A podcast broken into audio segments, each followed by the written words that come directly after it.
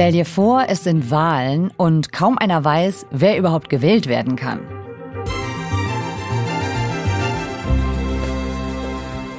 So in etwa sieht's in Serbien aus, wo am Sonntag gewählt wird. In dieser Folge schauen wir gemeinsam mit ARD-Osteuropa-Korrespondentin Silke Hane auf ein kleines Land mit großer geopolitischer Bedeutung. Und wir versuchen zu verstehen, wie es da um die Demokratie steht und was die Wahl für Serbien und Europa bedeutet.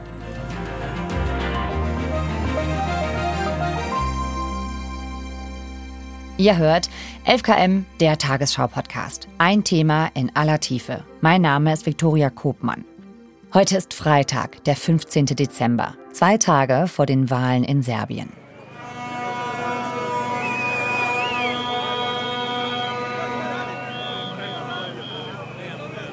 Hallo Silke. Hi. Silke, warum wird in Serbien schon wieder gewählt? Das ist jetzt die vierte vorgezogene Wahl in neun Jahren. Die letzte ist auch noch nicht lange her. Was ist da los?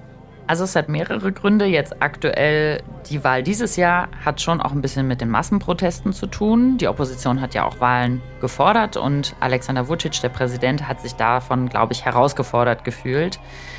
Aber das ist ja eben nicht die erste Neuwahl. Es gab schon ziemlich viele Neuwahlen in den letzten Jahren. Und Politische Beobachter führen das darauf zurück, dass der Wahlkampfmodus Vucic und seiner Partei zugutekommt. Wahlkampf ist ja immer eine Phase, in der gekämpft wird, aber nicht konkret Politik gemacht werden muss. Eine Phase, in der politische Versprechen gemacht werden, aber nicht unbedingt gehalten werden müssen. Und das kommt natürlich einer Regierung, die eigentlich vor allem am Machterhalt arbeitet und gar nicht so sehr an Inhalten, zugute. Also das heißt, man kann auch eigentlich vor allen Dingen große Versprechen machen, muss sie aber nicht einlösen quasi. Das ist so die Strategie. Ja, man bekommt viel Medienpräsenz und steht eben im Mittelpunkt der Aufmerksamkeit und kann eben, ja, wie du sagst, Versprechen machen oder auch einfach nur den dicken Max machen, sage ich jetzt mal so salopp. Und muss aber das gar nicht politisch unbedingt einlösen in dem Moment. Ja, das kommt ja dann erst gegebenenfalls später oder auch nicht.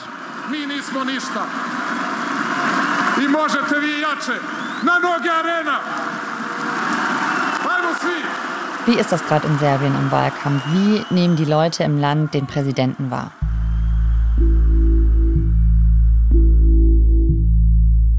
Also man sieht auch in Serbien, Alexander Vucic ist die absolute Überfigur dieser Wahl, obwohl es ja eigentlich gar nicht um ihn geht. Er ist ja der Präsident und es wird jetzt ein neues Parlament gewählt. Aber wenn man durch Serbien fährt, wir sind da zum Beispiel Richtung Süden gefahren und auch wenn man durch Belgrad spaziert, sieht man überall nur Plakate, wo Alexander Vucic im Vordergrund ist.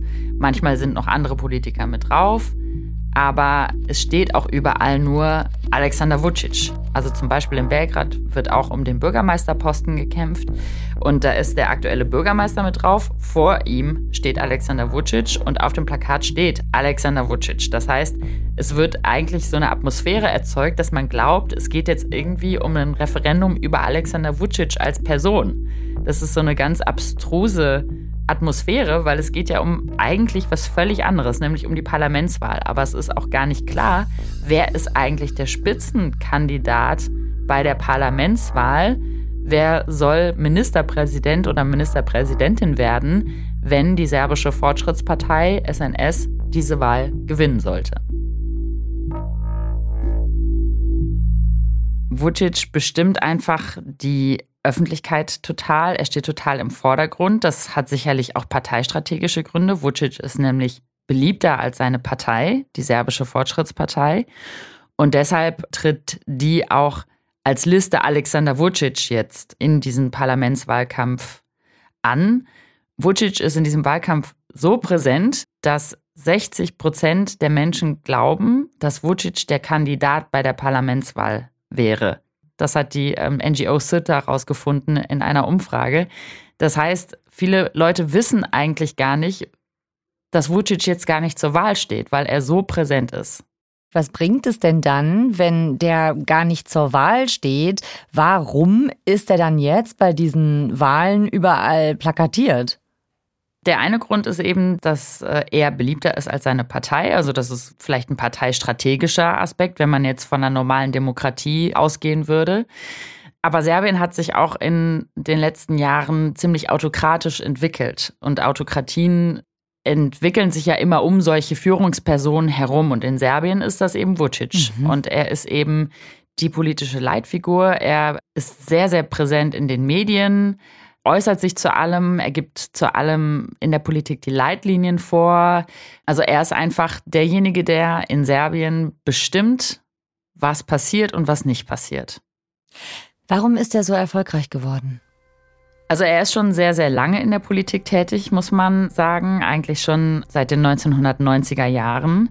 Er war damals auch Informationsminister oder wie man auch flapsig sagen könnte, Propagandaminister unter Slobodan Milosevic, der dann später wegen Kriegsverbrechen angeklagt wurde.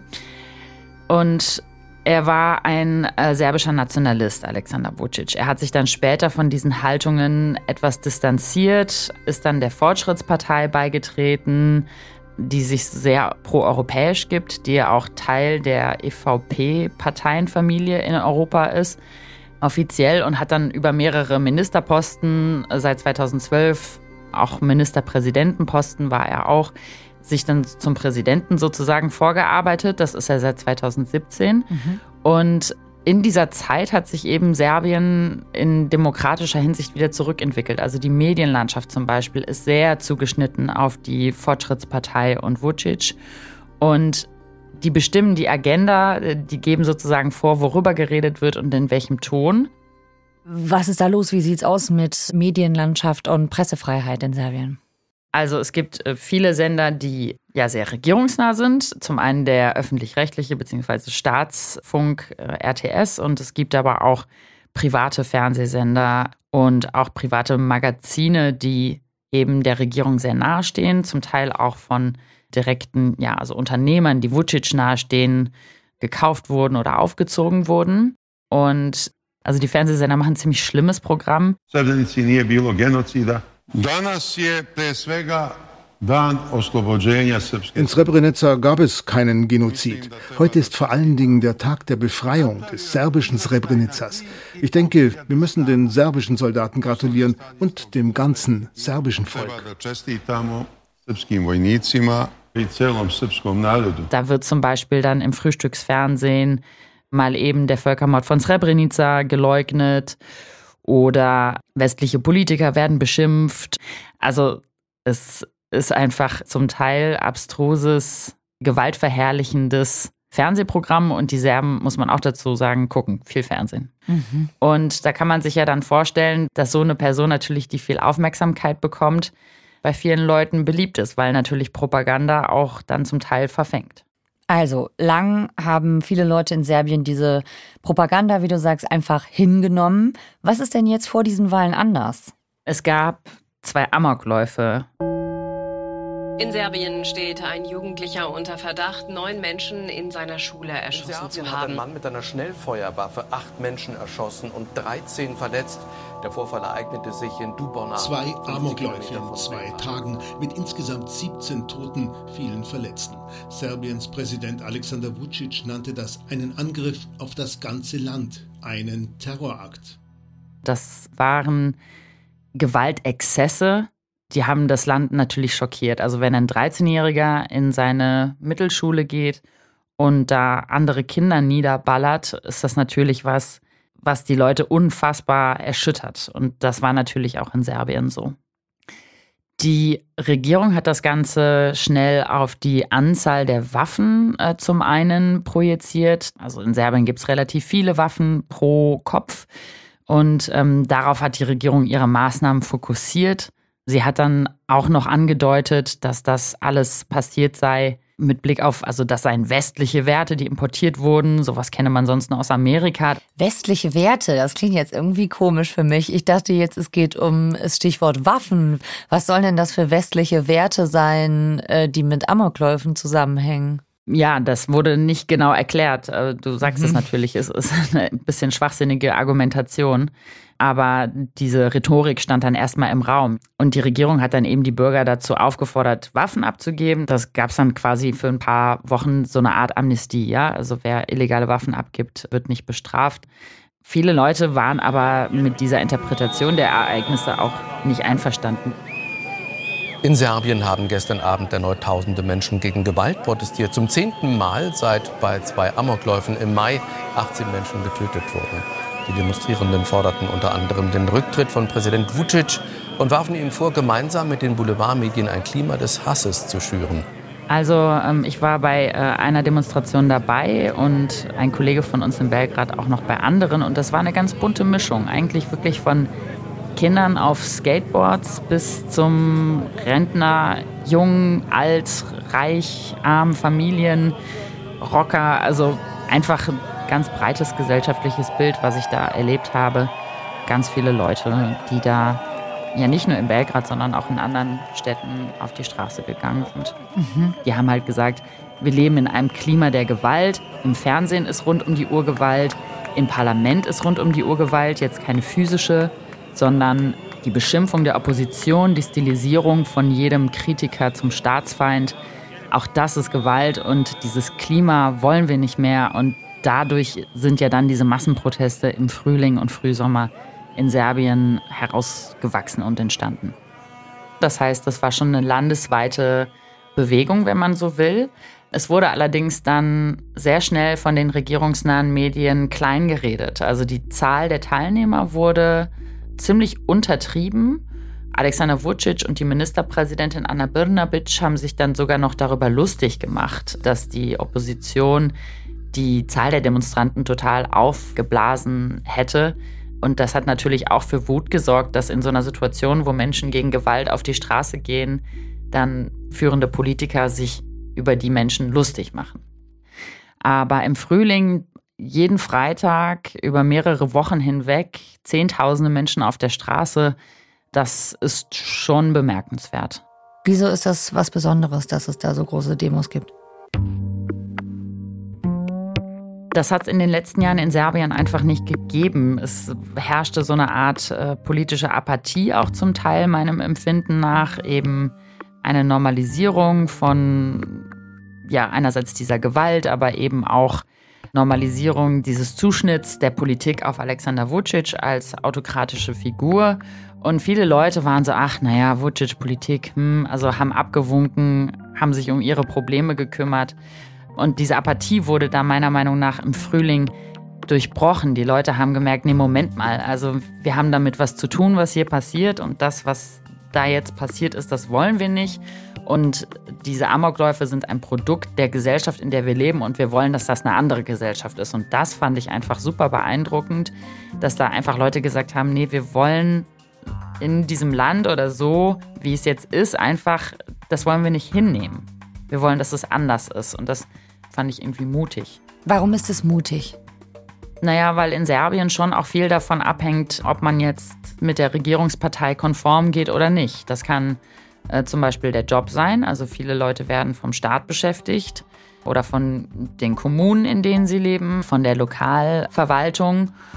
Und wenn man dann gegen die Partei, gegen die Regierung und das Klima, was sie schafft, auf die Straße geht, dann muss man damit rechnen, dass das auch sanktioniert werden kann. Mhm. Zum Beispiel durch Jobverlust. Und ja, eben in diesem total aufgeladenen Klima, in so einer polarisierten Gesellschaft wenn man sich da klar positioniert, muss man natürlich auch damit rechnen, dass man vielleicht Freunde verliert oder in der Familie Streit herrscht oder also auch ganz basale Dinge im alltäglichen Leben der Menschen. Wie viel können diese Demos denn deiner Meinung nach bewegen politisch? Die Opposition äh, schöpft ziemliche Hoffnung aus diesen Demonstrationen, die es da gegeben hat, weil man jetzt zum ersten Mal gespürt hat, es gibt noch Ansatzpunkte, um diese politische Apathie zu durchbrechen, weil Apathie und ein Mangel an politischer Beteiligung ist natürlich für die Opposition Gift. Die ist ja darauf angewiesen, dass Leute zur Wahl gehen. Äh, man geht davon aus, dass eine niedrige Wahlbeteiligung eher Vucic zugutekommen würde, beziehungsweise seiner Fortschrittspartei und dass eine hohe Wahlbeteiligung eher der Opposition zugutekommen würde.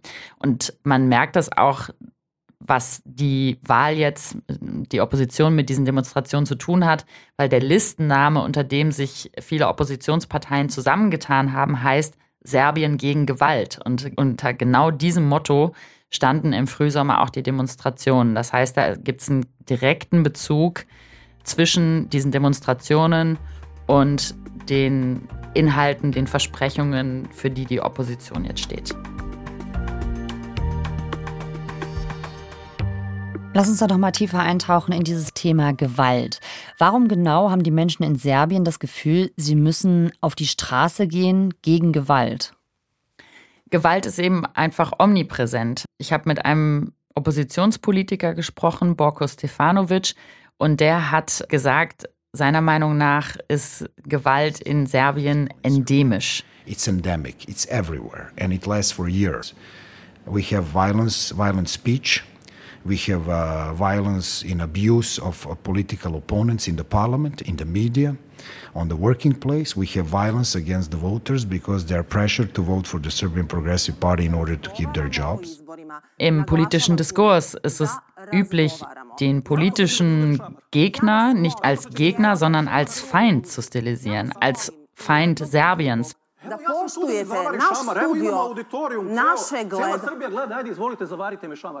Wer gegen die Fortschrittspartei ist, ist nicht gegen ihre Politik oder gegen ihre Inhalte und einfach anderer Ansicht, sondern der ist ein Staatsfeind. So wird das formuliert.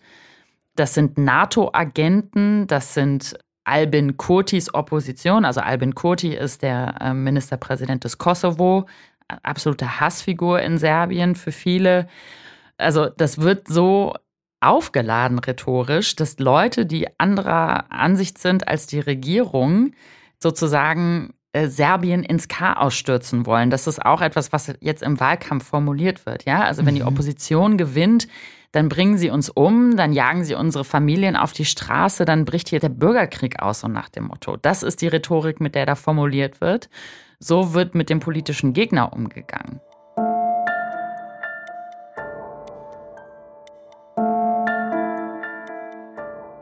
Im Fernsehen werden viele gewalttätige Szenen gezeigt oder wird über Gewalt gesprochen, wird Gewalt normalisiert. Also äh, ganz vorne mit äh, dabei ist Pink TV, das ist ein Privatsender. Und der andere heißt Happy TV, ist auch ein Privatsender. Die beiden sind ganz bekannt. Und da läuft sowas halt, ja, wie gesagt, im Frühstücksfernsehen.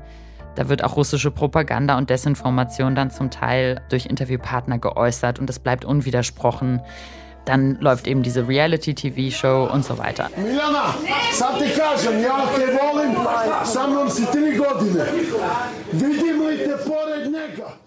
Also in diesen Reality-Shows sieht man, ähm, ja, es ist so eine Art Big Brother. Und unter anderem ist einer der Stars dieser Show ein verurteilter Krimineller. Also mittlerweile ist er aus dem Gefängnis wieder entlassen, aber er sah schon eben mehrfach in Haft. Ein, ja, ausgesprochen gewalttätiger Mensch, der dann zum Beispiel erklärt, wie man im Gefängnis jemanden umbringt, ohne DNA-Spuren zu hinterlassen. Und weil er die ganze Zeit in einer Decke steckt, hat er keine Kampfspuren an den Armen und Beinen.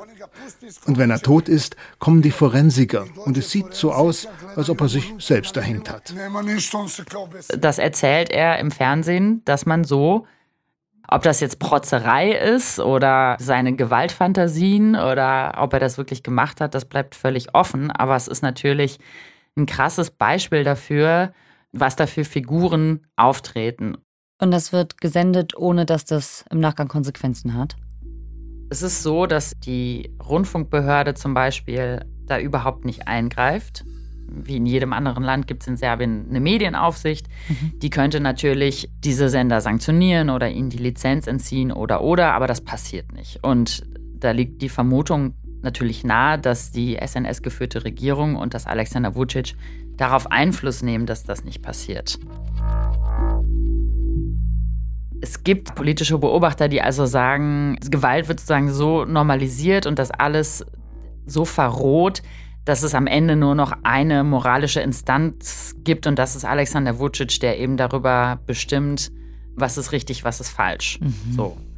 Und der halt sagt, richtig ist das, was wir machen und falsch ist das, was die Opposition macht. Und das ist sozusagen die einzige moralische Instanz, die da überhaupt noch eine Rolle spielt, während eben ja die Gesellschaft an sich oder das gesellschaftliche Klima verroht ist und es nur noch um die Frage geht, bist du für die Regierung oder dagegen?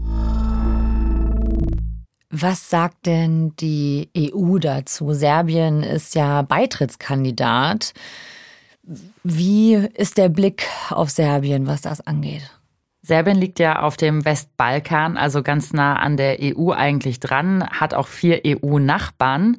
Also das ist quasi umschlungen schon von EU-Staaten, ist aber nicht Teil der EU, noch nicht und fühlt sich auch, wie soll ich sagen, ja historisch verbunden zu Russland und schwankt auch politisch immer zwischen diesen beiden Polen, arbeitet auch mit China eng zusammen. Das heißt, das liegt eigentlich geografisch Europa total nah. Politisch schwankt es aber immer dazwischen. Und Serbien ist auch ein großes Land, sieben Millionen Einwohner, hat auch eine verhältnismäßig starke Wirtschaft für die Region. Und was ähm, auch sehr entscheidend ist, vor allem für die Europafrage mit dem Kosovo-Konflikt, ist es ein zentraler Akteur in der Frage, äh, wie viel Ruhe oder Unruhe, wie viel Gewalt oder Frieden gibt es auf dem Balkan, weil die Kosovo-Frage dafür natürlich super entscheidend ist. Okay, kurzer Blick in die Geschichte. Als der Ostblock zusammenbricht, eskalieren Spannungen zwischen Jugoslawien und Serbien um die Region Kosovo. Aus vielen kleinen ethnisch-nationalen Konflikten wird Krieg, der Kosovo-Krieg. 1998, 99 bricht er aus, die NATO greift ein. Seitdem ist die politische Situation weiterhin angespannt. Die Angst, dass aus den vielen kleinen, kühlen Konflikten wieder ein großer wird, die ist permanent da. Darum ist das Thema Kosovo häufig so zentral, wenn es um Serbien geht.